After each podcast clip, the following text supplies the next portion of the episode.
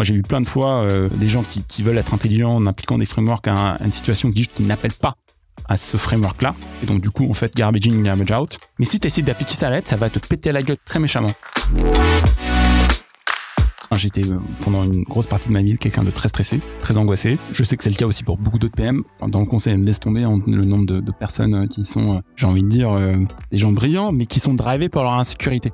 Et donc ça fait d'excellents soldats corporate, parce qu'en fait tu donnes une mission, la personne va se dépasser, va, tout faire pour juste trouver quelque chose. En fait. Et c'est un moteur qui est extrêmement puissant. Et, en général, ça fait des meilleurs salariés que celui qui n'a rien à prouver, en fait. Hello à tous et bienvenue sur Product Squad. Aujourd'hui, un nouveau format, format particulier. Euh, j'ai l'impression que c'est la saison des nouveaux formats en ce moment. Euh, avec quelqu'un que vous avez découvert il y a pas si longtemps que ça. Salut Victor. Salut Axel. Comment ça va?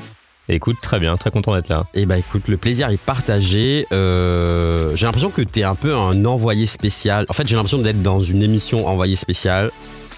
Aujourd'hui, tu vas nous présenter quelqu'un que tu as rencontré dans, l'écosystème produit, quelqu'un euh, voilà que, que, tu nous as déniché, un, un product leader. Est-ce que tu nous en dis un petit peu plus? Ouais, avec plaisir. Euh, du coup, je suis venu avec euh, Harit aujourd'hui et je suis très content de, t'avoir avec nous parce que euh, bah, on a discuté pas mal, on a des points de convergence un peu dans, nos parcours respectifs, euh, au-delà même du product. Et, je suis sûr qu'il y a plein de, de choses que tu as à partager avec les auditeurs, plein de choses à, à leur partager en termes d'apprentissage pour qu'ils puissent progresser.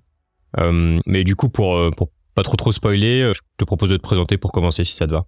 Ouais, ça marche. Donc salut Axel, salut Victor. Donc moi aussi je suis super content et, et, et ravi d'être ici. Donc alors ma petite présentation, par où commencer?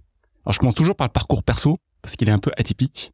Donc moi à la base moi je suis né en Irak, à Bagdad, où j'ai vécu ma jeune enfance. Et en fait j'ai fini par grandir partout sauf en Irak parce que mon père était diplomate. Donc j'ai fini par grandir en Angleterre, aux États-Unis, je suis arrivé en France à l'âge de 10 ans. J'ai fait mon collège et mon lycée en France. Et après, je suis parti faire mes études au Canada. Euh, j'ai fait des études d'ingénieur. Où ça, au Canada? À, à, Montréal, à l'université McGill. Ah, excellent. Ouais. Donc euh, très belles années. Très grand fan de Montréal. Ouais, c'est c'est une ville absolument extraordinaire. Donc euh, j'ai étudié là-bas, j'ai commencé à bosser aussi là-bas. Donc j'ai commencé ma carrière en tant qu'ingénieur en radiocommunication pour un opérateur mobile. Donc euh, en quoi ça consiste concrètement? Je grimpais les toits des immeubles montréalais à moins 20 degrés sous la neige et le vent glacial pour faire des études de faisabilité technique pour déployer le réseau mobile qui utilise une technologie CDMA 2000, je me souviens encore à l'époque. Et donc au bout de cinq ans au Canada, dont un an euh, de ce métier, euh, en fait, euh, il était temps pour moi d'entrer en France. J'ai eu des problèmes de, de, pour rester en fait administratif. En fait, mmh. j'avais plus de visa pour pouvoir continuer à, à, vivre et à travailler là-bas. Donc j'ai eu beaucoup de chance de pouvoir rentrer en France. Et euh, je savais pas trop exactement ce que je voulais faire. Je voulais faire une carrière plus business. Donc j'ai commencé à postuler partout. Je me souviens encore, j'ai postulé à plus de 60 jobs. Ouais. Entre 60 et 70 jobs. Ça, c'était en 2006. Okay. Et euh, il y a Bearing Point, un cabinet de conseil, qui m'a dit oui. Presque par, euh, par chance et par hasard. Donc j'ai allé, tiens, je vais faire du conseil, je vais apprendre. Donc j'ai fait quatre ans de conseil, surtout pour des missions de, de stratégie marketing, de stratégie produit, alors ça s'appelait pas du product management à l'époque, mais souvent je trempais la patte dedans en fait, euh, donc euh, aider euh, un client Orange notamment à, à, prioriser sa roadmap IoT en parlant à ses clients. Donc ça c'est du product management, même si ça s'appelait pas comme ça du tout à l'époque. Ça me rajeunit pas, parce que là on est à la fin des années 2000. Donc c'était vraiment une très très bonne école. C'est une école où on apprend à être analytique, synthétique, structuré, on apprend l'importance de la méthode. C'est intéressant parce que moi aussi je suis passé par là en fait. c'était un des points de convergence qu'on avait parce que moi j'ai bossé chez Bearing Point, c'était mon premier employeur ouais, pareil alors un peu plus tard en 2018. Mais c'est euh, mignon ça. Bearing Point vous a donné à tous les deux vos premières chances. Ouais, c'est vrai. je sais pas si on a eu la même expérience exactement, mais, mais je crois que tous les deux, en fait, on partage un peu l'idée que ça a été assez positif pour nous. Ça a été un bon booster, ça nous a appris plein de choses. Euh, c'est une bonne école. Euh, enfin, pas forcément Bearing Point, hein, je pense le, conseil, en général. Alors, moi, donc, pour parler pour moi, en fait, moi, j'ai eu l'opportunité de faire pas mal de delivery. J'ai vraiment appris là-bas le job de product owner.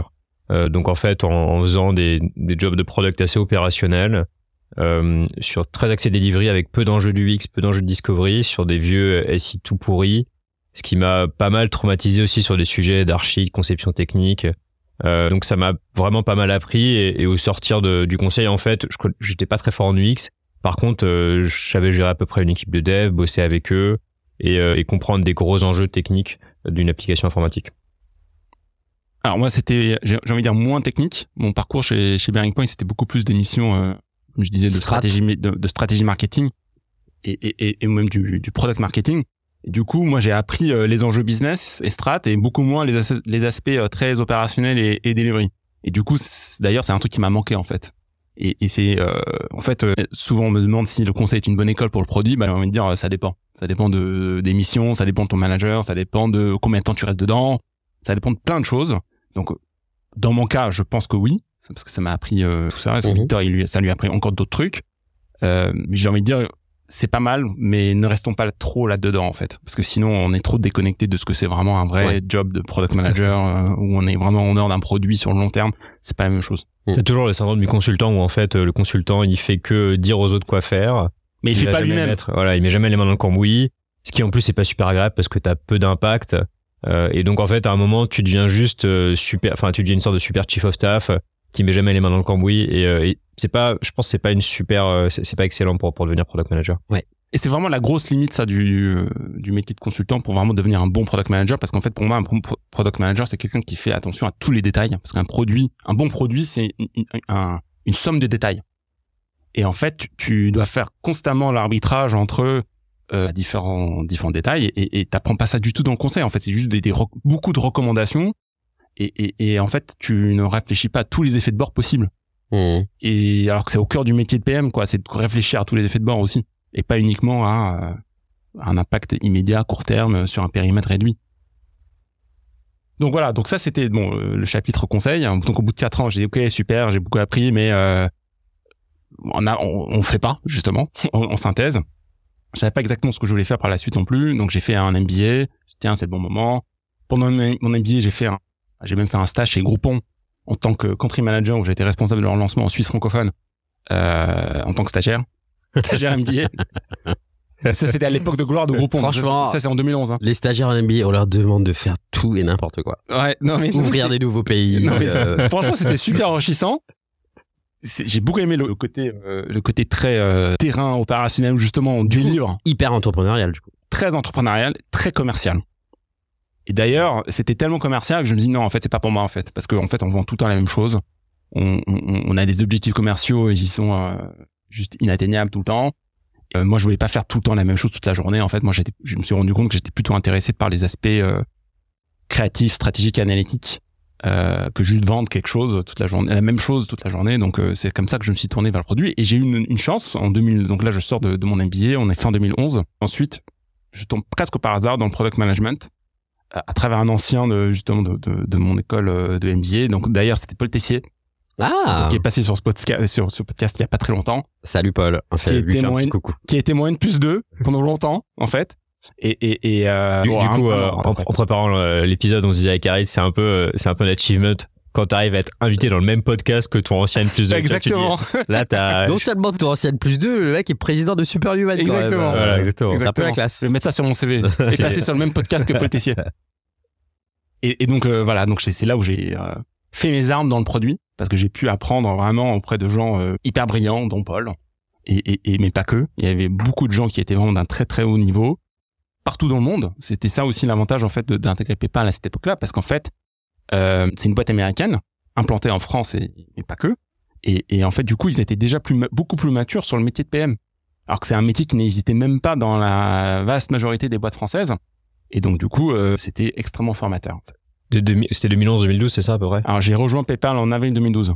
Ouais, c'est ça. Donc effectivement, suis 5 ans. Tiga, Tiga a dû se lancer à peu près à cette période, mais c'est vrai que je sais pas quand date de quand date Inspired de Marty Kagan, mais ça doit à peu près être dans ces dans ces eaux-là, 2009. Ouais, je pense que c'est la même génération. C'est hum. La même génération. Et donc euh, je fais trois choses principales euh, chez PayPal. Donc au début, c'était vraiment de l'expansion internationale parce que lancer un produit de paiement dans un nouveau marché, ben c'est pas comme un SaaS où il suffit juste de traduire. Ben non, en fait, euh, tu dois te plugger sur la réglementation locale, sur l'écosystème bancaire local, sur les usages euh, des consommateurs. Là, euh, en France, on est très carte bancaire. En Allemagne, on est très compte bancaire. Aux États-Unis, en Angleterre, on est très crédit. En Russie, on est très cash à livraison. C'est complètement différent et donc du coup, il faut vraiment savoir adapter en fait le produit. Donc ça peut aller de de juste de lancer, de, de, de turn on en fait un pays qui n'acceptait pas les paiements auparavant, comme en Égypte, en Serbie, en Géorgie, c'est des pays que j'ai lancés. Tout comme en, en fait, il s'agissait aussi de, de adapter la proposition de valeur à un marché comme en Russie justement parce qu'ils payaient en, en, en cash à la livraison. Donc euh, PayPal étant 100% numérique, euh, comment tu fais quoi. Comment tu fais pour t'intégrer? Ah, il y avait des solutions, on a trouvé. Du coup, t'as fait des entretiens utilisateurs en Russie. Ah ouais, mais 20 degrés. c'était génial. C'était franchement c'était c'était euh, je sais pas si c'est comme un premier amour en fait qu'on qu'on chérit euh, avec beaucoup de nostalgie.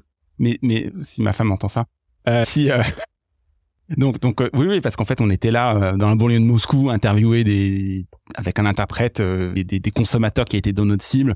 Avec d'ailleurs c'était un, autre justement euh, ponte de, de PayPal qui était qui, qui est Tristan Charvia qui est le, le créateur de la méthode Discovery Discipline avec Rémi Guyot. Et donc on était ensemble là dans la banlieue de Moscou euh, en train d'essayer de comprendre mais pourquoi est-ce que ces Russes payent avec euh, du cash à livraison en fait. Donc bon, on peut on peut faire le, le cas d'école si si vous voulez, mais c'est une longue histoire. Et c'est intéressant PayPal euh, parce que c'est je trouve que c'est quand même une boîte un peu mythique parce que euh, une des premières boîtes d'Elon Musk, la mafia PayPal euh, avec Peter Thiel, tout ça. Euh, enfin, je dirais qu'aujourd'hui il y a les Gafa qui, vraiment sortent du lot, mais PayPal pour moi c'est vraiment pas très loin derrière. Qu'est-ce que tu en retires de Est-ce que c'était vraiment On sent que c'était vraiment une super expérience, mais est-ce que en gros le, mythe est à la hauteur de, la réalité? Est-ce que vraiment c'était incroyable comme boîte? Ou est-ce qu'en fait il y a un peu de tu vois c'est un peu overestimated, euh, un petit peu over. Alors, le PayPal d'Elon Musk et Peter n'est pas du tout le même PayPal que moi j'ai connu. Eux, ils sont tous partis. Eux, c'est des sacrés entrepreneurs euh, qui, qui, voilà, qui, qui vont sur Mars hein, concrètement. Et, et, et, et ceux qui l'ont, qui les ont succédés, c'est pas du tout pour dévaloriser leur travail, mais c'est pas ça en fait. C'est des, plutôt des grands dirigeants de grosses boîtes euh, corporate. Donc c'est pas la même chose. Euh, j'ai pas connu cette époque euh, complètement folle. Franchement, c'était n'importe quoi, Euh, n'importe quoi dans le sens où c'était extraordinaire entre Reid Hoffman qui est fondateur de LinkedIn, euh, Peter Thiel, Elon Musk, mais c'est c'est c'est des, des- le- les fondateurs de YouTube, les fondateurs de Yam de de Yammer. Je sais plus combien d'autres boîtes encore ont été créées. C'est c'est c'est exceptionnel. C'est Ouais. vraiment exceptionnel. Une cuvée exceptionnelle. Je je sais pas s'il y en a eu d'autres depuis comme ça. Je ne pense pas. C'est la première et à ma connaissance la dernière aussi en fait d'avoir une telle qualité.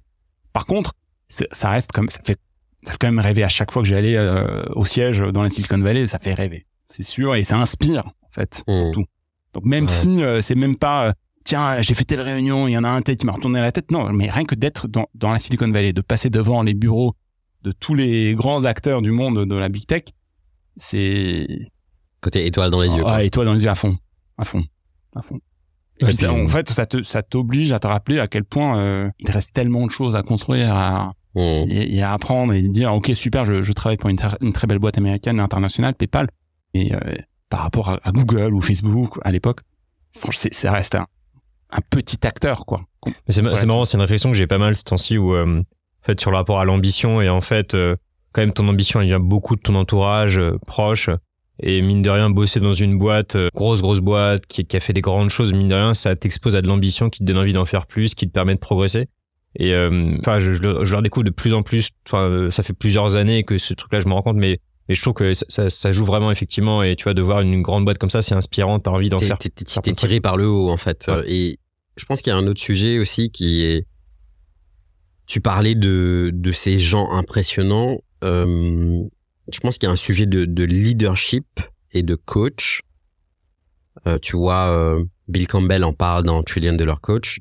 En fait, t'as des gens comme ça, un peu euh, bon qu'on glorifie parce que c'est quand même des gens qui ont des parcours euh, stellaires, quoi. Mais en vrai, il y en a plein des gens comme ça. C'est juste que nous, on les croise pas forcément. Et c'est propre à l'écosystème dans lequel tu es. Par exemple, quand tu es dans... Donc moi, j'ai bossé six ans à Londres. Quand tu es dans l'écosystème euh, londonien, tu peux avoir des réflexions similaires. Tu vois, c'est juste que des fois, tu, ton environnement, c'est exactement ce que tu dis. Des fois, tu évolues dans un environnement qui dans lequel il y a peut-être pas autant d'éléments ou ils ne sont pas potentiellement visibles et du coup ben tu t'as pas le même niveau d'inspiration.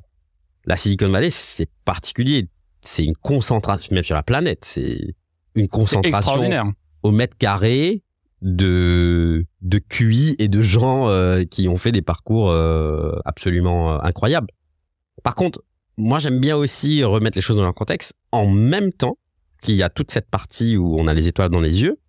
La Silicon Valley c'est aussi catastrophique, c'est-à-dire euh, t'as enfin l'écosystème lui-même est complètement déconnecté de la réalité, tu perds ton job, tu te retrouves à la- tu passes d'un statut je suis blindé à un statut SDF du jour au lendemain. Enfin, je sais pas si vous avez déjà été à San Francisco, mais c'est assez frappant. Ouais. Et euh, il y a aussi des entrepreneurs qui ont eu des trajectoires euh, où euh, quand tu vas sur internet et que tu tapes leur nom, tu vois aussi le nombre de procès qu'ils ont. euh, Le- le- L'exemple, c'est un peu Travis euh, Kalanick, Ah hein, ouais. le, le, le CEO d'Uber qui a, été- qui a été euh, ça c'est un remercié. exemple, mais il y en a voilà, en fait il y en a plein d'autres euh, de Ouais, qui ont des sûr. comportements euh, inacceptables, euh, etc. Donc je je j'apporte juste un petit grain de sel pour dire euh, entièrement d'accord avec Harit sur t'as des personnages comme ça, des personnes super inspirantes, des des leaders d'un certain calibre, des capitaines d'industrie qui sont vraiment ouf. Euh, par contre, il y a pas que ça quoi. Et juste, je je donne un exemple hein, sur le droit du travail hein, aux US. hein. Euh, moi, j'avais vu un truc d'un d'un développeur de, test, de, de Twitter qui critique Musk dans un tweet, euh, donc je sais pas, à 11 heures du mat. Et le mec part à sa pause déj et quand il revient de sa pause déj, son ordi est bloqué, il peut plus accéder, il peut plus plus se connecter et le mec se fait virer du comme ça en une heure. Bah ouais. Euh, voilà, donc le droit américain, euh, droit américain qui te permet en fait de te virer vraiment du jour au lendemain, même pas du jour au lendemain, en fait dans la même journée. Donc euh, ouais, effectivement, ça fait relativiser aussi un petit peu, euh, ça fait relativiser un petit peu. Ça fait relativiser et en plus, parmi les gens que je connais qui habitent là-bas, ils sont pas tous heureux d'être là-bas. Parce qu'en fait, ils me disent que la vie est très monochrome, entre guillemets. Monochrome parce qu'en fait, il n'y a que la tech. Ouais. Il n'y a que ça. Il n'y a rien d'autre. Et donc, du coup, en fait, évidemment, euh, tu, tu, tu respires ça toute la journée. Donc, euh, en Tu plus, vis dans un dôme de verre. Hein. dans un dôme de verre, dans une bulle. Mais surtout, en fait, à la fin, c'est chiant parce qu'il n'y a que ça. Hmm. Il n'y a aucune autre source d'inspiration, il n'y a aucune autre raison de, de se faire des amitiés. Il n'y a pas d'autre forme de, de stimulation, en fait, concrètement. Donc là, on voit pas mal de. Euh, je sais pas si vous avez fait le même constat. Moi, je vois pas mal de euh, leaders francophones qui vivaient aux US avant et qui, bon, aussi euh, pour des questions de phase de leur vie, d'âge, de d'enfants, de famille, etc., reviennent. Mhm. Ils rentrent euh, parce qu'en fait, euh, ça leur convient plus quoi. Complètement. Il y a des sujets avec Trump, etc. Ouais, et puis bah, moi, moi, après l'X justement, t'as beaucoup de de- d'étudiants qui partent aux US faire 4-5 ans, parce que c'est un peu plus simple en fait après ton école de- d'avoir un visa de travail pour 3-4 ans. Et en fait, tous reviennent et pas pas juste pour le visa, parce que euh, des trucs tout con en fait, si jamais t'as des enfants, euh, t'as t'as plus envie que ta femme elle accouche en France plutôt qu'aux États-Unis, parce que aux États-Unis ça te coûte 200 000 balles euh, si tu dois faire une césarienne euh, ou un truc comme ça. Enfin, je dis je dis un nombre au hasard, mais c'est très cher. Donc en fait, euh, il y, a- y a un certain nombre de choses qui font qu'effectivement la France reste attirante, Ouais. euh, reste intéressante. Yes. On fait pas donc expansion internationale, donc euh, soit le lancement de pays, soit customisation de la value propre. Ensuite, ce que j'ai pu faire aussi, c'était euh, vraiment une gestion de- d'une ligne de produits au niveau international. Donc cette fois-ci, c'était plus adapté ou plus focus sur un- une seule région, mais c'était vraiment la ligne de produits P2P, donc peer-to-peer, donc le grand frère de Venmo Mhm. au niveau international. Donc j'ai fait plein d'initiatives autour de ça. Et troisièmement, j'ai pris le- la tête de la plateforme de fidélité de PayPal. Donc là, c'est là où j'ai- commencé à manager d'autres d'autres PM pour la première fois. Et donc euh, la plateforme de feed, euh, qu'est-ce que c'est concrètement? Bah initialement, c'était juste, bah tiens, je peux faire des euh, campagnes euh, de, de, de co-marketing avec Spotify. Donc si tu euh, payes ton abonnement Spotify avec euh, ton abonnement PayPal, ah pardon, avec ton, ton compte PayPal, bah t'as un- t'as t'as un mois gratuit. Bon, c'est bien, c'est pas non plus euh, renversant. Donc, du coup, voilà, exactement. Donc du coup, en fait, on a vraiment, on s'est dit, tiens, on a une, on a une plateforme technique qui nous donne le- la, la capacité à faire plein de choses. On va vraiment le- l'exploiter jusqu'au bout. Donc du coup, on en a vraiment fait une plateforme de marketing programmatique. Donc pour permettre, franchement, à aux équipes marketing partout dans le monde, en fait, de, de programmer des campagnes en fonction de leurs besoins et de leurs objectifs. Donc typiquement, euh, tiens, euh, en ce moment, on n'a pas on n'a pas assez d'activation, on va faire des, euh, des incentives financiers pour booster l'activation. Tiens, il y a trop de churn, on va faire des campagnes de rétention. Tiens, on va faire des campagnes de parrainage. Tiens, on a beaucoup de trop de membres de, de comptes guests et pas assez de comptes membres. Donc du coup, on va incentiver les comptes guests à upgrader vers un compte membre. Et donc c'était vraiment une plateforme beaucoup plus euh, beaucoup plus puissante et évoluée pour vraiment permettre aux, aux- à chaque à chaque BU euh, régional d'atteindre ses objectifs. Hyper intéressant avec un, un travail j'entends un peu méthodique de je décompose la croissance en différentes phases avec des avec des frameworks un peu comme le R euh, avec C'est exactement acquisition, ça. activation euh. Après nous, c'était vraiment notre objectif, c'était vraiment de donner une, une, une plateforme à disposition des équipes locales en fonction de leurs objectifs pour permettre vraiment à, à- de leur donner des leviers d'action à chaque justement chaque étape du framework. euh, euh. Donc super école, mais c'est très gros, 15 ou 20 000 personnes. Et moi, avec mes deux PM, voilà, on est euh, tout petit là-dedans. Donc ça, c'est la première chose. Deuxième chose, c'est que en fait, c'est aussi une, comme c'est une très grosse boîte, bah, ça devient aussi très politique. Et moi, c'est pas du tout euh, mon truc, même si mon père était diplomate. euh, Je crois que ça, la diplomatie a sauté une génération euh, parce que chez moi, c'est pas trop, euh, c'est pas trop ma force en général. Et puis en plus, j'étais assez loin du, du cœur du réacteur parce qu'en fait, en étant basé en France, bah forcément, le prix, le, centre de prise de décision, euh, il se fait pas en France, hein, il, il se fait euh, au siège, quoi. Donc tout ça faisait que euh, j'avais envie de passer à autre chose et en plus, c'était devenu une boîte très conservatrice, vraiment, euh, comment dire, je- on sentait que, le, le meilleur de PayPal était déjà passé en fait. Ils Ouais. étaient plutôt en train de surfer sur leur vague euh, sur laquelle euh, peut-être que la, la mafia PayPal d'origine les avait lancés.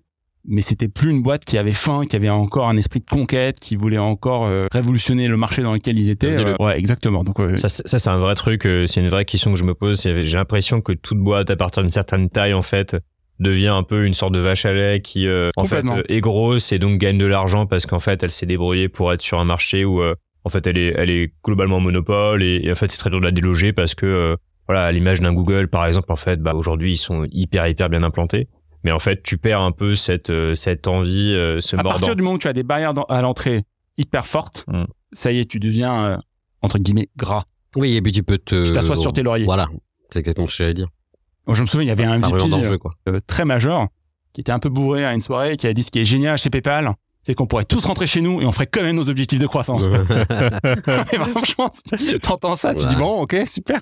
Et en fait, il, il avait pas entièrement tort, quoi. Donc euh, bon, bref. Donc ensuite, j'avais envie de rejoindre une startup, une, start une startup française concrètement. Euh, j'avais en- justement euh, très envie de, de cet euh, esprit de conquête et de dire tiens, euh, on, va, on va construire quelque chose. Donc je suis tombé sur une, une, une, une petite pépite française qui s'appelle Stouti, qui s'appelait Stouti, parce qu'elle n'existe plus. Euh, donc euh, pour ceux qui connaissent pas, c'est une marketplace, donc de service euh, à la personne. Donc si tu cherches un, un électricien, un déménageur, une aide ménagère, un, dé- un réparateur électroménager, en fait, on met en relation euh, client et Équivalent d'un TaskRabbit ou d'un ou d'un Wikasa aujourd'hui, quoi. très proche. Par, par exemple, typiquement, euh, alors moi je connais un peu parce que ma, la sœur de ma femme a fait un stage là-bas, donc elle faisait partie de la Stu Team. Euh, il y a, mais il y a longtemps. euh, Comment elle s'appelle euh, Dania. Dania, ouais, c'est il y a très longtemps. Euh, Ça me dit quelque chose. c'est possible, mais euh, j'en suis rendu compte. Ça me en dit quelque chose. Et euh, non, les sous-titres, typiquement, je sais que voilà, on l'avait utilisé En pour marketing faire des... Ah peut-être ouais, ouais, market ouais. Le Le monde est petit. Le Moi, mon frère petit. a bossé chez Stuti. Ah, ouais, Quoi ah oui, d'accord. Comment ça Il y a très longtemps. Mais tu t'étais même pas sur la carte Stuti. Ah oui, d'accord. Mais vraiment tout tout début. Ouais, pour donner un exemple, un outil typiquement, donc c'est du service entre particuliers. C'est j'ai besoin de faire un déménagement, euh, j'ai la flemme de demander à mes amis de venir pour pour déménager. Donc euh, cet outil, je vais je vais faire venir des déménageurs, mais qui sont pas des professionnels, hein, qui sont euh, bah, des, des mecs qui vont venir avec un petit camion et qui vont m'aider à, à porter mes cartons et ça va me coûter 100 euros. Donc c'est quand même beaucoup moins cher que, que de demander à des déménageurs professionnels. Donc, euh, donc j'ai rejoint Head Product, euh, où je suis resté Head of Product à peu près deux ans.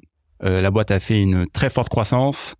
Et donc euh, les fondateurs s'est dit super, je vais faire une série B euh, pour pour lever euh, 30 millions. Sauf qu'en fait euh, la boîte n'était pas du tout assez mature pour lever pour justifier une levée de 30 millions. Donc du coup euh, la, la levée de fonds a capoté.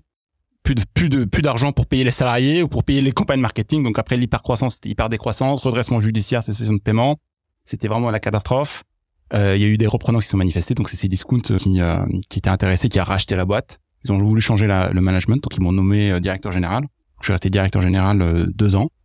Donc au bout de quatre ans en tout chez Stouti, il était, temps- il était temps pour moi de passer à autre chose, euh, notamment à cause des problèmes financiers du groupe euh, Cdiscount et Casino.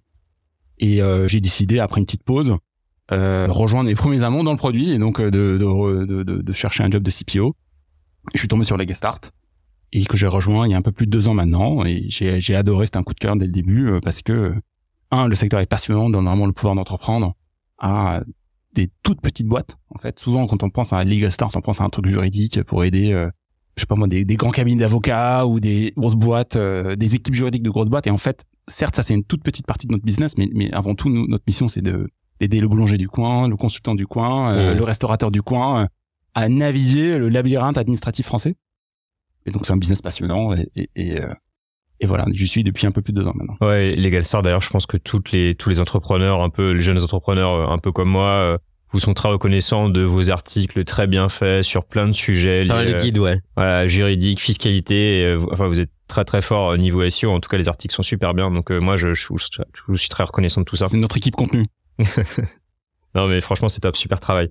Euh, merci pour la présentation. Ça, ça a pris un peu de temps, mais je pense que c'était intéressant un peu de creuser tout ça. Je suis un peu loquace, désolé. Ouais, non, mais attends, on est, on est là pour ça, de toute façon. Partie du Euh, jeu.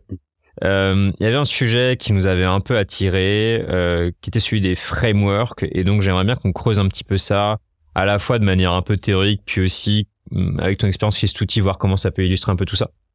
Euh, alors, je vais faire une mini intro rapide, hein, euh, juste d'abord pour définir ce qu'on va entendre par framework. Donc euh, framework hein, dans, la tech en général, ça va être une sorte de méthode euh, à appliquer pour obtenir des résultats à la fin. Euh, des frameworks très très connus, ça va être les frameworks qu'on utilise en delivery pour faire de l'agile, donc le framework Scrum, framework Safe, Kanban. Mais c'est un peu plus large en fait. Framework, c'est un peu un nom qu'on donne dès qu'on a une espèce de petite méthode qui nous permet de, de, focaliser sur un aspect du développement du produit, de la création d'un produit et, et d'obtenir des résultats, des résultats à la fin. Euh, donc c'est voilà, on pourrait parler de modèles mentaux un petit peu, mais ça, voilà, enfin les frameworks dans la vraie vie, c'est un peu des, ce qu'on appellera des modèles mentaux. Euh, j'ai une petite intro, une petite devinette pour toi, Harid, pour un peu introduire cette partie des frameworks. je sais un peu ce que t'en penses, mais les auditeurs pas forcément. Du coup, euh, du coup, c'est une petite devinette euh, qui s'appelle, euh, ça va être les frameworks, c'est comme. Donc je vais te dire les frameworks, c'est comme un truc, et je vais te faire trois propositions. Allez, et du coup, voilà, tu, tu me diras un petit peu bah, lequel, lequel te, te, fait, te fait penser le plus à ça. Ça nous permettra d'engager la discussion. Donc, ok, donc les frameworks, c'est comme les petits trous du vélo. À un moment, c'est un peu la honte d'en avoir toujours besoin. Les frameworks, c'est un peu comme le dentifrice. Ça rend les choses plus agréables, mais ça change pas grand chose sur le fond. Et la troisième, c'est ma préférée. Les frameworks, c'est comme les Rolex. Si à 30 ans, t'as pas créé ton propre framework, t'as raté ta vie. Voilà. J'hésiterai entre la première et la troisième. Deuxième, moins, beaucoup moins, parce que ça change quand même beaucoup de choses, un, framework. C'est vrai qu'à un moment, euh, c'est vrai que c'est les petits, c'est les petits trous du, du vélo, quoi, je pense. Et par contre, le dernier, je suis un peu moins d'accord avec ça, parce qu'en fait, je vois pas pourquoi t'as forcément besoin de formaliser ton propre framework en fait. C'est, Je pense que ça c'est plus un constat de, tu vois, on traîne beaucoup sur LinkedIn. Il y a quand même une vague de gens là qui écrivent des bouquins et qui sortent leur framework. D'ailleurs, bientôt Victor euh, va nous présenter son bouquin sur ce podcast. Ouais, je suis en cours de. on est en attente. on, lui, met une petite pression. C'est un truc un peu vaniteux. Ouais, c'est un truc un peu vaniteux. Tu vois, euh, tu vois, Rémi Guyot par exemple aujourd'hui, c'est bah c'est plus juste Rémi Guyot qui a été euh, voilà le CP product de Blablacar, euh, partner chez c'est le mec qui a créé euh, Discovery Discipline. Donc tu sais, t'as quand même un côté un petit peu, euh, ah, c'est un peu vaniteux, mais moi ça, moi, ça me touche un petit peu. Je sais pas si c'est bien, mais, euh, mais de se dire en fait, tu vois, t'as t'as amené ta contribution à l'écosystème en, en, en, formalisant un petit peu un truc théorique un peu un peu fouillé. Ça dépend de si c'est appliqué derrière. C'est vrai, c'est vrai. Parce que si t'as juste un bouquin sur un étagère, ok super, il y a ton nom. Euh... Il y a des gens qui sont comme ça, qui veulent écrire un bouquin pour qu'il aille sur un étagère. Hein. C'est pas, c'est pas un problème. Hein. Je dirais le premier en fait, parce que je pense que le premier avec les, les euh, la première option qui donc euh, les frameworks c'est comme un vélo avec des petits trous, je pense que c'est vraiment ça, parce que pour moi un framework et, et, et, et j'en fais presque un, une petite croisette personnelle parce que je, je vois ça tout le temps, partout, en, permanence en fait, euh, les frameworks, les frameworks et en fait je trouve que c'est c'est c'est très réducteur de notre métier de PM. En fait, ça ne se réduit pas juste à appliquer un framework qu'on trouve dans un bouquin, dans un article LinkedIn ou Medium. C'est beaucoup plus compliqué pour moi un framework c'est très très bien. Je veux pas dire je veux surtout pas cracher euh, sur les frameworks. Au contraire moi je, je, je, me suis gavé de frameworks euh, tout au long de ma carrière et je continue à le faire. Mais il faut savoir que c'est juste un guide pour débuter dans un sujet. D'où l'analogie avec euh, le vélo et, les petits trous. Donc c'est très bien pour commencer pour essayer quelque chose de nouveau vraiment pour se faire la main. Mais à un moment moi ce que j'aime bien dire c'est qu'il faut tuer le père. Faut savoir passer outre de, le framework théorique et savoir ok quelles sont les limites de, ce framework, qu'est-ce que ça permet de faire, qu'est-ce que ça permet pas de faire. Et je pense que c'est surtout bien pour débloquer une situation, souvent. Et après, euh, par contre, une fois que tu rentres vraiment dans le détail, dans la complexité d'une situation, d'une problématique, souvent, ben, c'est limité. Mais est-ce que tu, est-ce que t'as pas cette grille de lecture parce que justement, t'as un peu d'expérience, t'es expérimenté? Euh, je pose la question parce que donc pour prendre un peu le contre-pied de ça et, puis euh, partager mon expérience sur le sujet, euh, t'as quand même beaucoup de personnes, bon, souvent plutôt juniors ou des fois même mid-level, qui appliquent des frameworks parce qu'en fait, ils ou elles n'ont pas eu de formation, n'ont pas été euh, initiés à un sujet. Donc toi, tu dis euh, le framework, c'est pour amorcer, c'est pour impulser euh, le, travail sur un sujet donné. Ce que je vois aussi, c'est que c'est problématique quand on n'apprend pas en fait aux plus juniors à réfléchir. Donc en fait, euh, on utilise des frameworks comme des substituts pour produire des livrables, c'est-à-dire suis ce guide en 10 étapes et à la fin, tu vas pouvoir remplir euh, ce livrable et on aura un super euh, exemple, un super research plan ou un super product requirements document ou un truc comme ça. Mais en fait, à aucun moment, tu vois, t'as fait fill in the blanks. T'as as rempli les trous dans le truc et à aucun moment. Et c'est abrutissant. Voilà. Et comment t'as, à aucun moment t'as pris le temps de, de prendre un peu de recul, tes step back et réfléchir et te dire, qu'est-ce que j'essaye de faire exactement, pourquoi, euh, qu'est-ce que j'attends de cet exercice-là, etc. Donc, En fait, cette moi- application un peu à l'aveugle, aveuglément de, de, de- des frameworks, elle peut être dangereuse aussi. Elle est très dangereuse et abrutissante. Et si, si euh, il suffisait juste d'appliquer à l'aveugle en fait des frameworks, on sera tous remplacés par ChatGPT euh, tôt ou tard. quoi. Ouais. Et en fait, c'est beaucoup plus complexe que ça. Et, et juste pour reprendre sur ce que tu disais sur euh, ouais, mais ça parce qu'en fait t'as as pas mal d'expérience. i- euh, je suis vieux. Que j'arrive à avoir ce recul. pas que en fait, parce que moi je me suis brûlé les ailes très tôt dans ma carrière en essayant d'appliquer un framework euh, un peu trop à la lettre by the book. Donc c'était le framework Lean Startup. Donc c'était justement le projet russe euh, dont je parlais tout à l'heure. On avait une super idée et on voulait à tout prix euh, AB tester la, la proposition de valeur exactement comme il dit euh, dans, dans le bouquin d'avoir Je deux me reconnais tellement dans ce que tu racontes. dans les deux landing pages et voir attends on va on va nous démontrer que la conversion sera meilleure et tout ça. Et en fait j'ai perdu trois mois à essayer de trouver les ressources en interne nécessaires parce qu'on n'avait pas encore de, de- de ressources à louer au projet pour faire cette putain de landing page qui à la fin en fait était un énorme fiasco parce qu'après je me dis ah non mais en fait je sais pas faire un landing page ah merde euh, j'ai pas assez de trafic dessus. Et franchement c'est devenu tout un autre projet alors que j'ai juste perdu énormément de temps et de gaz à faire un truc qui m'a euh, juste plombé. Et, c'est là où je me suis rendu compte ok là c'est très bien en théorie de faire ça mais en pratique euh, surtout pas donc ça c'était assez tôt juste parce que j'ai appris par de la manière la plus difficile mais efficace qui est juste euh, faire des erreurs se casser la gueule et, et, et de faire un échec en fait Et Une startup pour moi, c'est le bouquin en fait qui, si tu le prends trop à la lettre, va vraiment te, te péter à la gueule méchamment Ouais, parce que moi je trouve ça exceptionnel. hein. c'est génial à lire hein Oui, mais- ça c'est inspirationnel. Enfin, moi j'ai adoré le lire. Je crois que j'ai lu deux fois, j'ai adoré le lire. Mais en fait, euh, il y a plein de sujets. En fait, quand tu creuses un petit peu, c'est pas très très clair, pas très opérationnel, pas très actionnel. Du style, euh, voilà, le pivot en fait. Il y en a un paquet des bouquins comme ça. Ouais, il y en a pas mal. Ouais, mais t'as, mais t'as des trucs qui sont un peu, je trouve qu'ils sont quand même un peu plus faciles à, à appliquer. Typiquement à Lean Startup, Eric Ries, il te dit, euh, bon bah en fait à un moment faut faire un pivot et, euh, et, et en fait il explique pas vraiment ce que, comment, quand est-ce que tu dois faire un pivot. euh, voilà, comment dit, bon, pourquoi euh, c'est, pas très clair. Là où t'as des, en fait t'as des frameworks qui sont assez prescriptifs et en fait au moins ils ont la valeur de te guider et de pas te, de pas te laisser un peu dans le, dans le vague. Tout est une question d'équilibre. Hein. Oui, tout à fait. Bah, en fait, en fait, la valeur de ces frameworks là, c'est plutôt dans dans dans euh, c'est pas c'est pas tant filling the blanks, c'est plutôt qu'est-ce que qu'est-ce que tu cherches à à instaurer ou insuffler comme état d'esprit en fait. Et Lean Startup pour moi le, la grande valeur du livre, c'est l'état d'esprit qu'il faut adopter. Et ça c'est vraiment extrêmement précieux, extrêmement puissant, mais il faut surtout surtout pas appliquer ça comme un mode opératoire, c'est n'importe quoi. Moi, moi, moi, un des trucs que j'aime le plus avec les frameworks, c'est qu'en fait, euh, c'est quand tu essaies d'aller chercher la théorie qu'il y a derrière. En fait, c'est une, c'est une tra- un très bon point d'entrée dans de la théorie plus poussée, euh, plus fouillée et forcément un peu plus subtile qu'un framework qui a un peu euh, tendance à te faire, enfin, à se faire passer pour une recette magique. Euh, tu mets des ingrédients et puis t'as as ce que tu veux.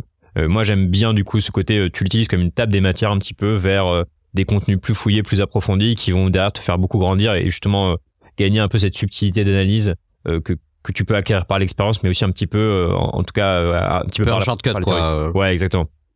Exactement. Donc en, en fait, pareil, euh, les frameworks, c'est souvent euh, pour re- rebondir sur euh, le le, le côté, comment dire, c'est bien pour débloquer une situation ou pour apprendre à avoir un certain état d'esprit. Comme par exemple, moi j'entends souvent, euh, faut faire les five whys tout le temps. Et, et je me souviens d'ailleurs la première fois que En j'ai même temps, entendu- c'est vrai. c'est vrai, mais mais attention. euh, et d'ailleurs, en fait, juste juste avant de dire pourquoi le le, le, le mais, euh, la première fois que j'ai entendu un vrai exemple de, de Five Wise, qui est le- l'exemple un petit peu cas d'école, qui est sur un, il y a un monument aux États-Unis euh, qui est en train de pourrir euh, petit à petit parce qu'en fait ils savent pas pourquoi, donc ils font l'analyse de Five Wise et en fait ils se rendent compte en fait que pourquoi, en fait c'est, euh, la peinture est en train de se, se défriter parce que ils, ils utilisent des produits chimiques très agressifs. Mais pourquoi ils utilisent des produits chimiques très agressifs? Ah, parce qu'en fait, il y a beaucoup de caca de pigeons. Pourquoi il y a beaucoup de caca de pigeons? Ah, parce qu'en fait, il y a plein de moustiques. Pourquoi est-ce qu'il y a plein de moustiques? Ah, parce qu'en fait, ils allument la lumière. Pourquoi ils allument la lumière le soir? Etc. etc. Et c'est, oh, waouh, c'est trop, c'est, c'est incroyable et tout ça. Et en fait, j'ai vu une étude qui disait, mais non, en fait, c'est faux. c'est une très jolie histoire. Et ce serait magnifique si elle était vraie, mais en fait, non, c'est juste le- la pluie acide qui fait que, en fait, l'immeuble est en train de, de se dégrader quoi donc c'est ça peut être aussi euh, très trompeur et en fait ce que, ce que j'aime pas avec ça c'est que c'est- trop simpli- simplificateur ça donne un, Mmh. un, un modèle linéaire de la vie en fait ou de, de la problématique et c'est souvent jamais linéaire c'est souvent multifactoriel Puis le Et- product, déjà, n'est pas linéaire. du tout exactement et, et, et c'est ça ce que j'aime pas c'est que ça te donne des recettes un peu faciles et ben en fait non c'est c'est tu vas te péter la gueule tu En fait, c'est une illusion. c'est un, un- c'est une gui- c'est un guide Je pense Ouais. que les petits trous, c'est pas mal, ouais. C'est, c'est des petits trous parce que c'est utile. Moi, je trouve que le, le- le fait de poser pourquoi, c'est quand même un truc euh, hyper puissant. Mais effectivement, en fait, à un moment, tu vas, tu vas arriver à revenir sur euh, bah voilà pourquoi? Parce que bah, l'homme fait ci l'homme fait ça. Enfin en fait si tu vas trop loin dans ton why à un moment de toute façon tu vas revenir sur la condition humaine et, de telle sorte ou de telle sorte. Mais mais par contre c'est vrai que le pourquoi est très très fort. Donc faut réussir à trouver cette équipe un peu Exactement. Mais, mais mais cet équilibre en fait, elle vient pas en appliquant une recette, elle vient avec un esprit critique en fait. Et c'est ça ce qu'il faut arriver à cultiver et à encourager un maximum de personnes à, à avoir en fait, parce que aucun livre te dira comment que- justement trouver cet équilibre. C'est ce que je disais tout à l'heure quand je disais euh, apprendre à réfléchir. En fait, euh, Exactement. c'est j'ai aussi l'impression que tu peux prendre tous les shortcuts que tu veux à un moment euh, ce truc là il s'acquiert quand même avec l'expérience quoi tu vois ce que je veux dire? Genre pour moi les frameworks ils sont là pour euh, t'apporter des ce que je disais tout à l'heure des, des impulsions Ouais. sur certains sujets Ouais. mais en fait il faut le temps de l'apprentissage Complètement. et ça c'est incompressible Et souvent on apprend en faisant des erreurs. C'est ça la meilleure, le, le, le meilleur professeur, c'est c'est l'erreur. Donc en fait, il faut juste savoir ne pas les appliquer à la lettre et prendre plus de recul. Il faut aussi savoir quand l'utiliser.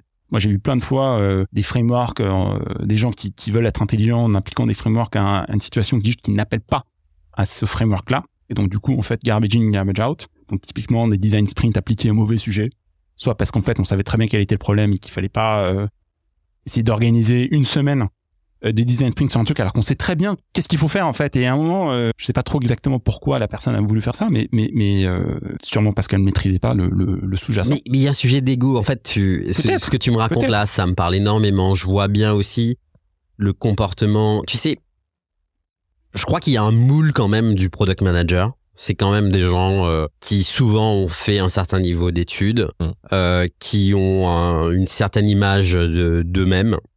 Et ça, il y a de l'ego là-dedans, tu vois. Et je pense qu'à un moment, quand tu reçois la dernière newsletter de Lenny qui parle d'un framework où il y a 24 pages qui décrit comment utiliser le truc, t'as un peu envie de l'utiliser euh, pour montrer aux gens de ta boîte euh, que tu sais l'utiliser, quoi. Je pense que des fois c'est aussi simple que ça. Alors c'est, je dis pas que c'est bien, c'est même le contraire. c'est C'est pas possible. bien. c'est très possible mais du coup il faut aussi se poser la question de quelle est quelle est sa motivation? Pourquoi est-ce qu'on se lève le matin? Est-ce que c'est pour euh, se flatter son ego ou est-ce que c'est pour avoir de l'impact? En fait Dit comme ça, euh, Que quand, tu le poses dire comme ça, monde va dire mais- l'impact, mais mais, mais, vois, ouais, c'est- mais justement j'encourage chacun à vraiment réfléchir mais pourquoi je fais ça tu vois, on revient au Five Wise. Ouais, on une- c'est pas une- c'est pas un mauvais framework, mais c'est un framework qui peut être trop simplificateur. Ah, bien sûr. C'est ça ce que je voulais dire. Au contraire, c'est bien de de- Non, mais de 100% chercher la, la route cause. Et puis au-delà du guide, hein, t'as as un truc que j'entends aussi derrière là, qui est euh, en fait le framework, c'est toujours un moyen vers une fin. Et la fin, grosso modo, c'est de faire un produit de qualité qui apporte de la valeur à des utilisateurs. Le jour où en fait l'application du framework devient, un- enfin devient la fin, c'est-à-dire mon but c'est plus d'avoir un produit de qualité, c'est juste d'appliquer ce framework alerte. En fait, c'est là que tu te perds. Et c'est là où tu vois, tu disais tuer le père. Moi, ce que j'aime bien comme expression là-dessus, c'est euh, un framework, c'est un mauvais, c'est un bon serviteur, mais un, mauvais maître en fait. Le jour où ça devient la fin, où ton but c'est juste d'appliquer le Ouais. framework, ça devient ton maître, et là en fait tu perds ton esprit critique, et puis surtout à la fin en fait tu, tu délivres pas un produit. Ça de devient une camisole après. Exactement. Ça aussi, j'ai déjà vu arriver. euh, C'est c'est affreux, en fait. C'est affreux. Ah, Il y a un truc là. Vas-y, creuse. Dis-nous. euh, je sens qu'il y a un exemple précis. Ah, j'ai un exemple précis. Euh, je vais pas trop rentrer dans le détail, Vas-y, c'est trop récent, Pas de et trop, problème. trop frais. Pas de problème. Mais en gros, c'était en fait notre objectif, c'était pas de mieux délivrer, mais notre objectif, c'était euh, de, de, de suivre cette telle méthodologie. Une fois qu'on a suivi telle méthodologie, c'était un objectif en soi. Et en fait, on s'en foutait complètement à côté de. Ouais. En fait, est-ce que euh, on délivre mieux? Est-ce qu'on délivre dans les temps? Est-ce que les équipes sont épanouies? Euh, On s'en fout complètement. C'est euh, est-ce qu'on suit la méthodo Et m- moi, c'est le truc que j'ai beaucoup vu dans les équipes de dev sur les frameworks comme Scrum, où en fait, un truc comme Scrum, en fait, c'est tellement prescriptif que globalement, tu sais à peu près chaque seconde de ta journée ce que tu dois faire. Et en fait, t'as juste à, à te dire, bah, j'applique Scrum, euh, et puis en fait, je me pose plus la question de pourquoi je fais les choses, euh, pourquoi je développe ce logiciel. Euh, et, et donc, c'est vrai que t'as ce côté un petit peu, bah, voilà, ça, ça te, enfin, euh, esprit critique qui te l'enlève, où en fait, t'es juste, bah, tu, tu deviens un peu avec tes œillères. tu c'est- robotisant. Ouais, exactement. Je pense que fondamentalement, ce qu'on est en train de dire, c'est il faut être vigilant, euh, savoir pourquoi on veut utiliser ce framework, qu'est-ce qu'il va nous apporter, et savoir aussi avoir la peut-être un peu de, recul. Je sais pas comment tu, je sais pas si comment tu, tu as, des garde-fous ou euh, quelqu'un, euh, j'imagine, euh, puisque t'as- t'es dans un rôle de leadership aujourd'hui. Quand tu vois des personnes de ton équipe qui commencent à utiliser des frameworks pour répondre à, ou adresser à des sujets qu'ils ont dans leur roadmap produit, euh, à quel moment toi euh, t'as un petit voilà une petite alarme euh, qui sonne et qui dit oh attention euh, Exactement comme on vient de faire en fait. Donc ça c'est plus euh, mon expérience qui va me permettre de dire mais en fait euh, là un design sprint c'est pas adapté ou tiens en fait ton race c'est bien mais il manque une stratégie en amont du, du race. Donc ça c'est des, des Ouais. exemples concrets. Euh, ça c'est vraiment juste c'est- j'identifie les erreurs que moi j'ai pu commettre par le passé. Ouais. De- dès que je vois ça, hop red flag, j'explique. Un, un point que j'aimerais, là je vois que le retourne un petit peu, hein, mais du coup, euh, il y a un point que j'aimerais qu'on aborde avant de passer un peu sur la, la suite, sur euh, la, la fin autour des, des, des ressources, questions additionnelles. Il y a, il y a un point vraiment que j'aimerais, j'aimerais euh, évoquer avec toi parce que le fait d'avoir été donc euh, product, enfin head of product chez Stuti, puis ensuite DG Stuti, c'est un truc assez assez atypique. Il y a, y a Mhm. peu, je pense, de product managers qui ont cette expérience de direction générale, de CEO euh, d'une boîte. C'est- C'est quoi ta vision sur la, la fonction product et de manière assez large en fait hein, C'est euh, tu sais, il y a- il y, a toujours cette phrase qu'on dit euh, quand t'es un product manager, t'es le CEO du produit. Je pense que c'est pas très vrai, mais, mais du coup, ça m'intéresse d'avoir du coup ton regard là-dessus. Puisque C'est super intéressant d'ailleurs c'était le sujet de, de- Ouais. du podcast récent avec Paul que j'ai écouté avec beaucoup d'attention. Je trouve que pareil, c'est c'est excellent pour illustrer le métier de produit à un nouveau, en fait, à un newbie. Qu'est-ce que c'est? En quoi ça consiste? Euh, Pourquoi tu te lèves le matin? Euh, Qu'est-ce qui devrait t'animer? Mais si tu essaies d'appliquer ça à l'aide, ça va te péter la gueule très méchamment, en fait, parce qu'en fait il y a une, différence fondamentale. Donc je vais pas rentrer sur euh, les, simi- les, les similitudes entre DG euh, de son produit et, PM, mais mais mais il y a quand même des limites très fortes qui sont que en fait déjà en fait un PM il doit forcément fédérer des gens avec qui il n'a pas un rapport euh, hiérarchique en fait. Alors qu'un DG il a son rapport il doit assumer déjà des décisions souvent impopulaires mais nécessaires. Un PM peut pas faire ça en fait. C'est un PM il, essaie d'assumer ou d'imposer une décision impopulaire ça va pas le faire son job c'est un peu d'être populaire il y a tous les anticorps de la boîte qui Ouais, vont se diriger vers lui et il saute quoi. Donc donc donc euh, alors qu'un DG souvent euh, c'est son rôle. D'ailleurs j'ai été emmené le faire plusieurs fois, y compris sur des décisions produits en fait parce que j'engage ma responsabilité euh, sur l'avenir de la boîte parce que parfois il y avait plein de moments où on disait bon bah là on va pas survivre si on reste comme ça. Donc il faut qu'on change, il faut qu'on fasse des, des gros changements même si euh, beaucoup de gens n'étaient pas euh, d'accord avec euh, les décisions à court terme, mais je, et je savais très bien pourquoi, mais il fallait quand même le faire. Et ça, c'est vraiment le rôle du DG et pas euh, juste euh, le PM, je trouve. Moi, moi, ce que j'aime bien pour euh, expliciter ça, c'est le- le- la notion de leadership, d'influence. En fait, quand tu es un product manager, ton leadership, il vient pas de, bah, de du fait que t'es- tu sois placé à un endroit sur la hiérarchie, il vient de ta capacité à influencer ton écosystème dans la direction que tu veux. Mais en fait, effectivement, t'as aucune garantie. Euh, les gens peuvent toujours te dire, mais en fait, j'ai pas envie de faire ça. Euh, t'es pas mon manager et je le ferai pas. Et donc, ta capacité, enfin voilà, ça va dépendre de ta capacité de conviction euh, à les influencer, à les emmener vers ce que tu veux, sans avoir de lien hiérarchique qui te lie à eux. Et c'est euh, Et ça, ça va même, je suis complètement d'accord avec ça, mais ça va encore plus loin. Comme typiquement, euh, une des décisions très impopulaires que j'ai dû prendre chez Stuti, c'était d'augmenter nos prix. Ah mais non, comment ça? C'est c'est c'est pas qui nous sommes. Nous sommes des euh, voilà, nos utilisateurs vont nous détester pour ça. On n'est pas là pour servir le grand capitalisme. Qu'est-ce que c'est que ça? Oui, mais ok, euh, peut-être, mais si on ne fait pas ça, on va mourir. Donc euh, on n'a pas le choix. Et j'aurais jamais pu prendre cette décision en tant que PM. J'aurais pu peut-être faire la roco, Ouais. en fait, à la direction. Mais derrière, c'est c'est un- une décision tellement structurante que c'est forcément au, au leader de l'entreprise d'assumer en fait cette, euh, ce genre de décision. Pareil sur le changement de business model. On a changé de business model en passant d'un modèle euh, transactionnel à un modèle d'abonnement. Donc avant, c'était les, consommateurs qui payaient des frais. C'était les seuls à, devoir euh, assumer la, charge en fait de la transaction. En fait, on n'arrivait pas à en sortir en fait comme ça. On avait une marge contributive négative. Donc une marge contributive, c'est quoi? C'est le chiffre d'affaires qui te reste après avoir payé tous tes frais variables, notamment des, coûts euh, marketing. Et, donc j'ai fait un, petit, euh, une petite tournée des boîtes similaires, plus grosses que nous, comme notamment Thumbtack que tu as cité tout à l'heure, aux États-Unis, pour Mhm. comprendre exactement leur business model euh, en échangeant avec eux. Et je suis rentré avec la conviction qu'il fallait qu'on change sur un modèle d'abonnement pour nos offreurs de services. Et donc, en fait, les offreurs de services allaient devoir payer pour continuer à utiliser notre plateforme. Alors que notre mission à la base était beaucoup plus bisounours. C'était, euh, on va donner le pouvoir de faire, euh, on va gagner, on va aider tous ces gens-là euh, à gagner leur vie avec nous. Et là, ok, très bien, on va, on va les aider, mais il faut qu'ils payent. Et, et, et pareil, euh, il y a eu une levée de bouclier euh, assez forte, mais c'était la bonne décision à faire. Et, et euh, pas évidente au- du, du tout au début à, à imposer en fait. Et ça, c'est pareil, ça doit venir de la du, du patron ou de la patronne. hyper intéressant. euh, Merci, c'est hyper riche. Et, euh, ouais, enfin c'est Et, et en fait, ce- ce- moi j'aime beaucoup cet exemple-là parce qu'en fait, euh, ça va au-delà pour faire la transition avec euh, les modèles en fait entre le rôle de DG et, et- et la différence entre le rôle de DG et de, PM ça, fait aussi la transition avec les frameworks. Et parce qu'en fait il y a certains frameworks ou certains principes qui sont des totems dans le milieu du product management. Typiquement écouter ses utilisateurs. Il faut écouter ses utilisateurs évidemment je vais pas te dire le contraire. Il faut leur parler. En fait j'ai plutôt envie de dire au lieu d'écouter ses utilisateurs, il faut plutôt leur parler et comprendre qui, ils sont. C'est plutôt ça, en fait, le, le- le principe, parce que justement, quand on a présenté euh, le nouveau business model, donc avec tous les nouveaux parcours associés à nos utilisateurs, franchement, euh, je pensais qu'il y en- a qui allaient me frapper, en fait, euh, tellement euh, la, la réaction euh, était euh, véhémente et négative. Euh, j'oublierai jamais certains verbatims, c'est genre, mais attends, c'est une blague Vous allez me demander de, de, de payer pour travailler, en fait C'est ça, en fait? Non, mais non, mais attendez, euh, c'est pas possible, en fait. Et puis des, des, des retours très, très, très véhéments. Genre, mais ça va juste devenir une plateforme de merde, on va tous quitter cet outil, on va tous aller à la concurrence. euh. Il y a des utilisateurs qui Ouais. disent ça et tu te dis, waouh, bon, ok. Bon, est-ce que j'y vais Bah, j'ai pas le choix, en fait. Et euh, on était quand même y aller et on a bien fait d'y aller parce que sinon, on n'aurait juste pas survécu, on n'aurait jamais réussi à avoir une, une marge contributive positive. Donc, c'est ça aussi le l'esprit critique qu'il faut, en fait, à, dé- à dé- développer, c'est dire, ok, je sais que mes utilisateurs me, disent ça, mais euh, j'ai tel autre impératif, tel autre, tel autre, tel autre impératif, et si je le fais pas, bah, je vais mourir.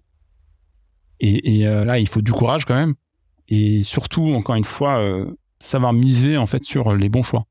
Il y en a des exemples, c'est mon exemple personnel, mais il y a des exemples comme ça, il y en a à l'appel. hein. L'exemple que j'aime beaucoup, c'est celui de, Facebook, à l'époque où c'était encore une boîte euh, plus plus gentille entre guillemets, parce qu'en fait Facebook en fait s'est lancé euh, chez Harvard au début uniquement, donc c'était un écosystème très clos, très fermé. Et à un moment, Mark Zuckerberg dit, OK, super, euh, ça marche bien chez Harvard, mais maintenant, il faut que je croie. Donc, il faut que je m'étende. Et pareil, tous les étudiants d'Harvard disaient, mais non, fais pas ça. euh, si tu fais ça, franchement, euh, je vais arrêter d'utiliser parce qu'en fait, euh, tout, tout, tout l'intérêt de Facebook, en fait, c'est que c'est exclusif, c'est entre nous. Et vraiment, pareil, une levée de bouclier hyper méchante. Il a dit, non, non. Sinon, je peux pas juste rester comme ça, genre le réseau social d'Harvard. Donc, il, il, a déployé au-delà. Et puis, bon, tout le monde connaît la suite de l'histoire. Mais c'est un autre, c'est un très bon exemple d'un leader qui mise contre les retours de ses utilisateurs. Et c'est un, un, un pari, hein, c'est un quitte au double, mais souvent, euh, t'as pas le choix. Je pense pas que Facebook aurait pu survivre s'ils étaient restés euh, aussi petits. euh, Bah, comme ça, c'est clair que non. Voilà. et, et en fait, c'est pas du tout. Je veux juste pour être clair, je veux juste faire la distinction entre ce que je suis en train de dire et puis euh, le dicton, de- le proverbe de, de Henry Ford qui dit euh, si j'avais écouté mes Mmh, utilisateurs, euh, j'aurais fait des chevaux plus rapides. Ça n'a rien à voir. Parce que ça, c'est demander à ses utilisateurs de quoi ils ont besoin, quelle serait la solution idéale. La ça- wishlist, quoi. voilà, ça, on, sait, on est tous d'accord. C'est, pas une bonne pratique. Là, là, je parle d'autre chose. Je parle vraiment de comment tu mises contre un feedback clair et, et véhément et tu y vas quand même. C'est pas la même chose. C'est le côté la, la vision en fait, c'est le caractère un peu visionnaire que doit avoir un patron, qu'un PM parfois doit avoir sur son produit parce qu'il a, il a le sentiment que c'est un obstacle mais qu'il va devoir dépasser pour aller plus loin pour avoir plus Exactement.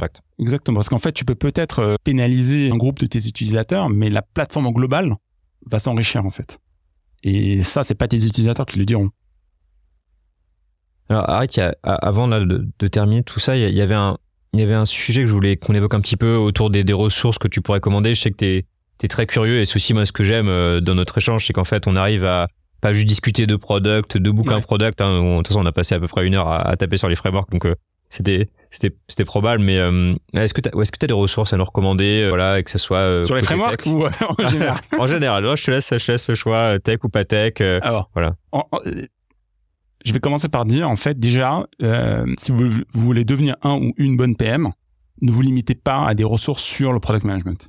Il faut s'ouvrir l'esprit, il faut être euh, le plus curieux possible pour comprendre le monde dans lequel on, on vit et ce que veulent les êtres humains et comment ils fonctionnent. C'est vraiment le cœur du métier de PM, hein, c'est Mhm. c'est- ça. Et, et, et pour ça, en fait, tu vas pas trouver que de- tu vas pas trouver la solution à ça euh, en lisant des bouquins euh, de product management. Tu vas trouver ça en lisant des bouquins d'histoire, des bouquins de psychologie, des bouquins euh, sur la mythologie même. Je, en ce moment, je, je, je fais un binge mythologie parce que c'est des histoires intemporelles qui, euh, Bah, qui dit- gouvernent nos, nos, nos, nos, comportements en fait. Quand t'as dit tuer le père tout à l'heure, ça m'a ramené à l'histoire d'Oedipe. Complètement. Et en fait, Ouais. euh, je sais pas si peut-être que t'écoutes, mais sur France Inter, il y a euh, euh, une euh, micro-émission euh, sur la mythologie grecque euh, tout, euh, toutes les semaines. Ah non, je Et en fait, c'est euh, la narration est hyper bien faite. et ils vont dans le détail de l'histoire. Et la semaine dernière, l'épisode était sur Udip justement. Et en fait, tu découvres que nous, on connaît le le tip of the iceberg de Ouais, l'histoire de Deep complètement. et que derrière, il y a des strates, des couches d'histoire, mais hyper intéressantes sur la vie de la vie de cet homme et à quel point cet homme était détesté des dieux quoi et, et tu, tu rentres vraiment dans le détail Ah, pour, pour creuser le, l'histoire de Deep, franchement, il y a un livre que je, je l'ai adoré qui s'appelle Freud chez les Grecs, qui analyse les grands mythes grecs à travers un prisme psychanalytique. Et franchement, c'est, hyper troublant, en fait. Ouais. Et d'ailleurs, le, l'analyse de Deep à travers l'angle c'est violent hein, Oedipe. Waouh, Ouais. c'est, j'oublierai jamais. Rien que d'en parler, j'ai la chair de poule. Donc franchement, essayez de, de, de cultiver cette curiosité parce que je, je, les meilleurs PM sont des PM curieux. Et, et sur le sur le sujet hein, de mythologie, moi j'adore aussi. là, J'ai passé beaucoup de mon enfance à lire des bouquins là-dessus. Un truc qui est pas mal si vous avez envie de vous y mettre, mais sans forcément euh, lire des bouquins trop compliqués. Moi, je recommande les pièces de théâtre, euh, donc euh, alors soit les tragédiens grecs, type Ouais. Sophocle, donc euh, Oedipe, de Sophocle, ou même Racine. Euh, en fait, des pièces de théâtre qui sont plutôt bien écrites, assez courtes, faciles à lire. C'est des vers en plus, euh, donc ça se lit bien, ça rime. Et, euh, et en fait, on peut euh, honnêtement, ça, ça prend 40, ça 40, 50 pages, donc ça se lit assez vite. Et donc ça permet de faire d'une pierre deux coups. On apprend un truc un peu, on va dire, culturel, mythologie, et en plus, euh, bah, c'est du théâtre, donc voilà, ça fait un peu d'une pierre deux Il coups. y a ça, il y a ces pièces de théâtre qui sont qui sont magnifiques, mais t'as aussi, euh, moi j'aime beaucoup en fait toutes les histoires de, de, de la guerre de Troie et l'Odyssée, Ouais. que ce soit l'Iliade ou des reprises plus modernes yes euh, qui sont plus accessibles. Mais franchement, cultivez-vous vraiment un maximum sur euh, la littérature, sur l'histoire de l'art, de Combrich, sur euh, même la génétique. euh, C'est c'est- c'est, euh, c'est très très riche. Pour pour devenir un peu plus pragmatique, alors avant de, de virer tout de suite dans le monde business product management, mais un entre deux, c'est les, les biographies en fait, parce que c'est souvent les meilleurs euh, comment dire euh, templates de leadership qui peuvent exister. C'est en fait la- de, de lire la, la vie de, de grands leaders. Moi, j'ai j'ai été vachement inspiré toujours par les euh, différentes biographies de, de, de Churchill. C'est extraordinaire, franchement, il a une vie. euh, C'est un peu le comment dire. Tout à l'heure, on disait c'était tellement extraordinaire le, le, le microcosme de, de la Ouais. mafia PayPal. Bah là, c'est Ouais. pareil. Là, c'est vraiment exceptionnel. Je sais pas s'il y en a eu d'autres comme lui. en fait. plusieurs vies en une vie quoi Ah mais mille vies en une vie et c'est des chaque vie est extraordinaire. Et, et, et euh, il est extrêmement fort parce qu'en fait il a un- une sorte de persévérance en lui. Euh, C'est ça la grande force en fait qu'il a. Prix Nobel de littérature hein, d'ailleurs pour ses pour Il ses est très connu pour sa littérature en plus. Donc euh, tout ça c'est des choses des décisions impopulaires et beaucoup de décisions impopulaires très critiquables hein, complètement complètement. Je dis pas du tout que c'est un, un modèle à suivre mais en termes de son je parle de son style de leadership plus que sur les décisions qu'il a pu prendre. Et, et on n'apprendra pas forcément des choses immédiatement applicables, mais la valeur est indéniable et intangible. Et c'est quelque chose qui vous suivra, qui vous accompagnera tout au long de votre vie professionnelle et personnelle. Donc ça, c'est, c'est euh, lisez la biographie de Churchill, il y en a plein. Euh, moi, j'ai beaucoup aimé euh, Le Dernier Lion de William Manchester. Euh, après, en termes de ressources plus pragmatiques, j'ai envie de dire, ça dépend de ce que vous voulez euh, cultiver, en fait. Euh, si vous voulez devenir plus stratège, lisez Le Dilemme de l'innovateur de Clayton Christensen. Donc, franchement, ce truc-là, c'est un, un- c'est, le, ça fait l'histoire, ça raconte l'histoire du paysage concurrentiel dans les, des disques durs.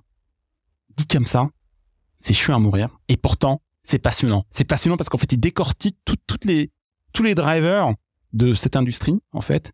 Et franchement, ça ouvre les yeux. Et c'est pareil, ça ne va rien de vous apprendre. Vous n'allez pas devenir un meilleur PM du jour au lendemain en disant ça, quoi. Mais par contre, ça va aiguiser votre sens business et votre sens stratégique. Souvent, on va dire, ah, je suis pas assez stratège. Ah, bah, je sais pas comment faire une stratégie produit. Bah, lis ça, tu vas voir, en fait. Et, et, et c'est, c'est pas un framework. C'est une source d'inspiration. Euh, toujours sur les ressources plus pragmatiques. Moi, il y a eu un livre qui m'a vraiment ouvert les yeux. C'était euh, Système 1, Système 2 de Daniel Kahneman, prix Nobel de, de l'économie. Alors, c'est un psychologue. Pour moi, ça devrait être la bible de l'UX. On, on peut pas comprendre, on peut pas essayer d'imaginer de, de, de concevoir des, des bonnes UX sans avoir lu ça, en fait. C'est extrêmement riche, extrêmement dense. Moi, ça m'a pris euh, cinq semaines à le lire en le lisant tous les jours. C'est, un pavé c'est un vrai pavé et c'est dense, très très dense.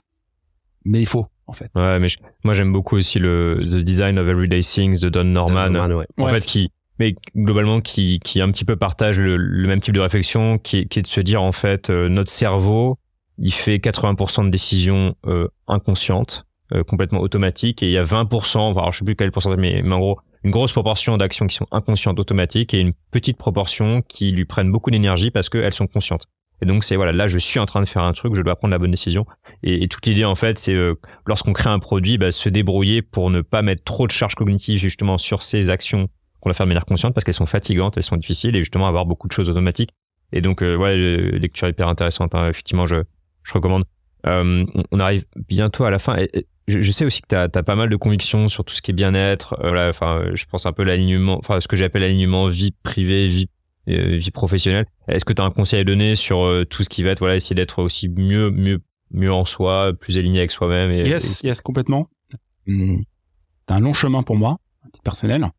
Alors je sais pas si je parlerai de d'alignement entre vie personnelle et vie professionnelle parce que mine de rien euh, passe la majorité de son temps au boulot quoi. Donc euh, c'est pas forcément un C'est une des raisons pour laquelle je ne dis pas work life balance, je dis life balance parce qu'en fait le work fait partie du life donc ou juste de bien-être. Ouais. juste de bien-être, est-ce que t'es bien ou pas? Et en fait, je, je à, titre personnel, euh, j'étais euh, pendant une grosse partie de ma vie quelqu'un de très stressé, très angoissé.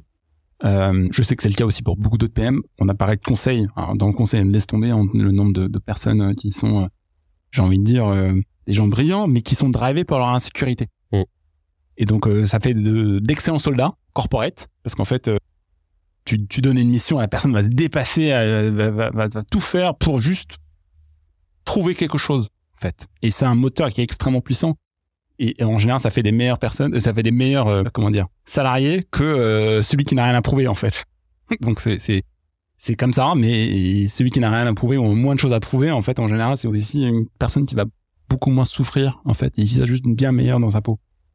Et, et, et donc, euh, il y a beaucoup de choses à, à dire là-dessus. J'ai envie de dire déjà, il faut essayer la méditation.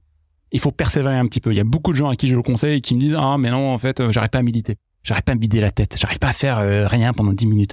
En fait c'est que si tu si tu dis ça c'est que t'as rien compris en fait à la méditation. La méditation n'est pas se vider la tête. La méditation c'est juste être conscient de ce qui se passe euh, à un instant T, tes sensations physiques, les pensées que qui, te passent dans la tête. En fait c'est ça au, moment quand tu comprends que méditer c'est pas juste se vider la tête mais plutôt d'observer les pensées qui arrive, euh, qui passe. Que tu accueilles d'ailleurs. Que tu accueilles et que tu observes dans ton espace conscient. C'est juste ça. Tout comme euh, j'observe une lumière ou un son, bah il y a une pensée aussi qui peut traverser mon espace conscient. C'est ça la méditation. C'est pas se vider la tête. Et ça fait beaucoup, beaucoup, beaucoup, beaucoup de bien. Et en plus, c'est très accessible si on suit euh, des applications comme Petit Bambou. Euh, faut pratiquer. Hyper bien fait. Il faut pratiquer. Et, et puis aussi, il faut le pratiquer de manière durable. C'est pas comme aussi, au contraire, si c'est exactement comme se brosser les dents. Ouais si tu te brosses les dents une fois de temps en temps, ça pas te servir à grand chose. Si tu vas à la salle de sport une fois par mois, ça va pas te servir à grand chose. C'est des trucs, en fait, où il faut une hygiène de vie. Et c'est là où tu vas vraiment tirer des bénéfices. Donc franchement, méditer, méditer, méditer. Utiliser Petit Bambou, utiliser euh, d'autres apps euh, comme Waking Up ou Headspace. Euh, mais Petit Bambou, déjà, c'est en français et c'est très bien fait. Et le fondateur je, je, connais, c'est un super gars aussi. Donc faites ça, ça c'est la première chose. Et puis deuxième chose aussi, j'ai envie de dire, au-delà de tous les livres qu'on peut conseiller, je sais pas combien de temps il nous reste, mais euh, pensez à faire une psychothérapie. Euh, c'est encore un peu tabou, voire même très tabou. On peut parler ouvertement. Et, c'est pour ça qu'on est là ensemble. Ouais, bien sûr.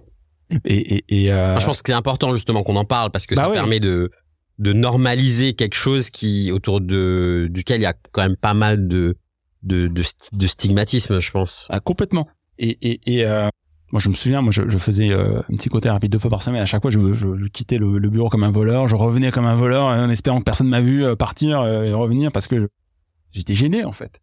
Et il n'y a pas de quoi être gêné du tout. Moi, ça m'a énormément apporté. Ça, ça m'a appris à comprendre pourquoi j'étais comme j'étais et à ne pas subir mon passé, à ne pas subir euh, mes circonstances ou à ce qui m'arrivait et vraiment d'être beaucoup plus éveillé, quoi et, et, et euh, à la fin, on souffre moins, on trouve un peu plus de paix intérieure et euh, on n'en parle pas assez.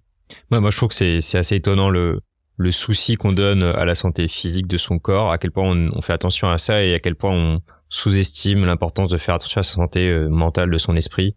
Euh, enfin, ouais, je suis toujours impressionné par ça et je pensais très bien en parler. Merci pour ce partage parce que voilà, moi, c'est un sujet qui me touche. Moi, ma, ma mère, en fait, euh, du coup, qui est à la retraite, en fait, bah, reprendre des études pour devenir psychanalyste. Donc, en gros, euh, voilà, je, je baigne dedans aussi. Et, je pense, c'est, enfin, c'est important de le dire. C'est important que des, des, des leaders euh, produits comme toi bah, prennent la parole sur ce sujet. c'est, c'est un vrai sujet important. Et donc, merci pour ce, pour ce partage. Et si jamais vous trouvez, vous tombez sur un ou une psychologue en fait avec qui euh, bon bah, vous avez pas l'impression d'avoir vraiment tiré grand chose c'est pas grave en Ouais. fait passez, euh, essay- essayons-en un autre en fait Il y a une histoire de fit. C'est hyper Exactement. important de commencer une histoire de fit. Et euh, des fois, tu tu vois euh, trois, quatre thérapeutes avant de tomber sur la personne avec qui il y Exactement. a un fit. Il y a quelqu'un. euh, donc Andy Jones qui viendra euh, très prochainement sur le podcast euh, euh, nous parler de santé mentale, donc qui était aussi sur le podcast de de Lenny il y a pas très longtemps. Il va plus loin même. Il est un peu dans propos un peu controversé. Il dit faut trouver un thérapeute qui a le même degré d'intelligence que vous.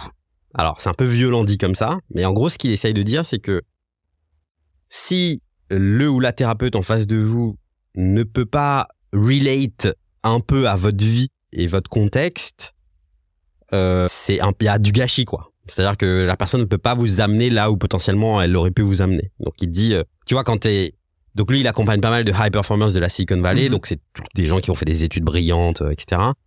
Dit bah en face, il faut mettre un niveau de, de, de thérapeute, sinon ça fonctionne pas.